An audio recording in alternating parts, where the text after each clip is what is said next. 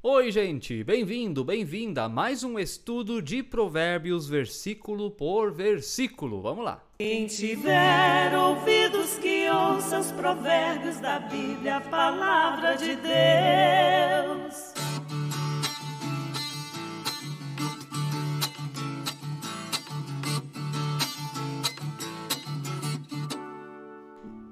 Que bênção que você tá aí com a gente. Inscreva-se no canal caso ainda não seja inscrito. Deixe o like todos os dias no vídeo, seu comentário, mande esse vídeo para alguém ou em grupos de sua igreja, família. E claro, que legal que você tá aí ouvindo também no Spotify. Estamos em sintonia com o seu coração. Versículo de hoje, Provérbios, capítulo 11, verso 10.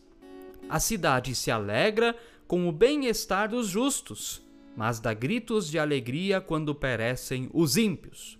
A cidade se alegra com o bem-estar dos justos, mas dá gritos de alegria quando perecem os ímpios. Queridos irmãos, queridas irmãs, esse versículo é uma verdade? Claro que é. Mas, de novo, nós temos que sempre interpretar a Bíblia a partir da própria Bíblia. As Escrituras interpretam as Escrituras. A própria Bíblia se interpreta.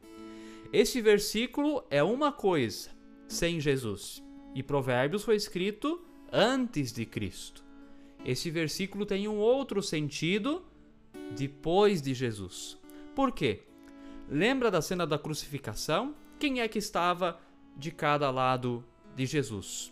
Dois criminosos. Dois criminosos daquele tempo. Inclusive, um deles debochou de Jesus, é verdade. O outro clamou por misericórdia. Estou falando aqui com as minhas palavras, obviamente. Ele reconheceu o senhorio de Jesus naquele seu momento final. E o que Jesus disse a ele? Ainda hoje estarás comigo no paraíso. E você já pensou nisso? Que um ímpio, um ladrão, alguém que era um sujeito odiado pela sociedade, entrou no céu antes que eu e você? Porque a justiça de Deus não é a nossa justiça. Por isso, esse versículo antes de Jesus significa uma coisa. Depois de Jesus, ele significa outra coisa. Nós não nos alegramos com a morte do ímpio.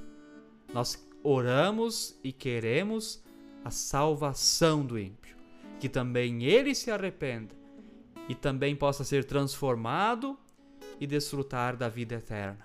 Se possível, já aqui e também na glória dos céus. Então é isso.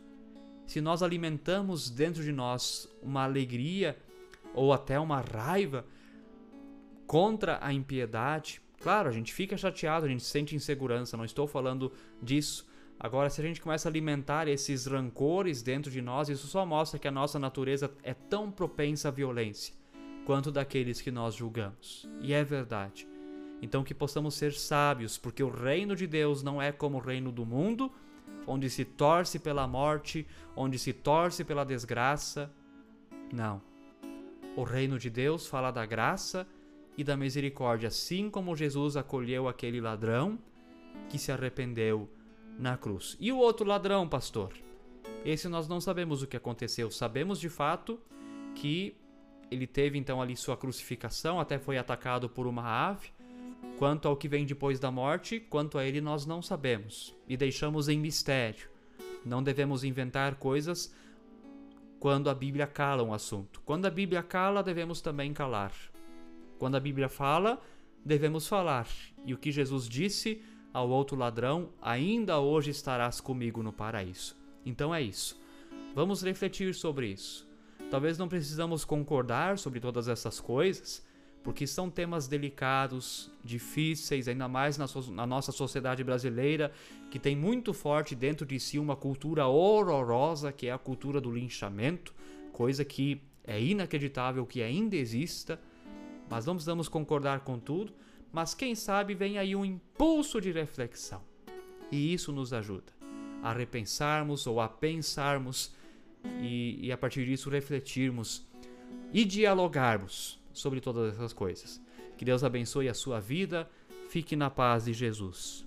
Amém. Quem tiver ouvidos que ouça os provérbios da Bíblia, a palavra de Deus.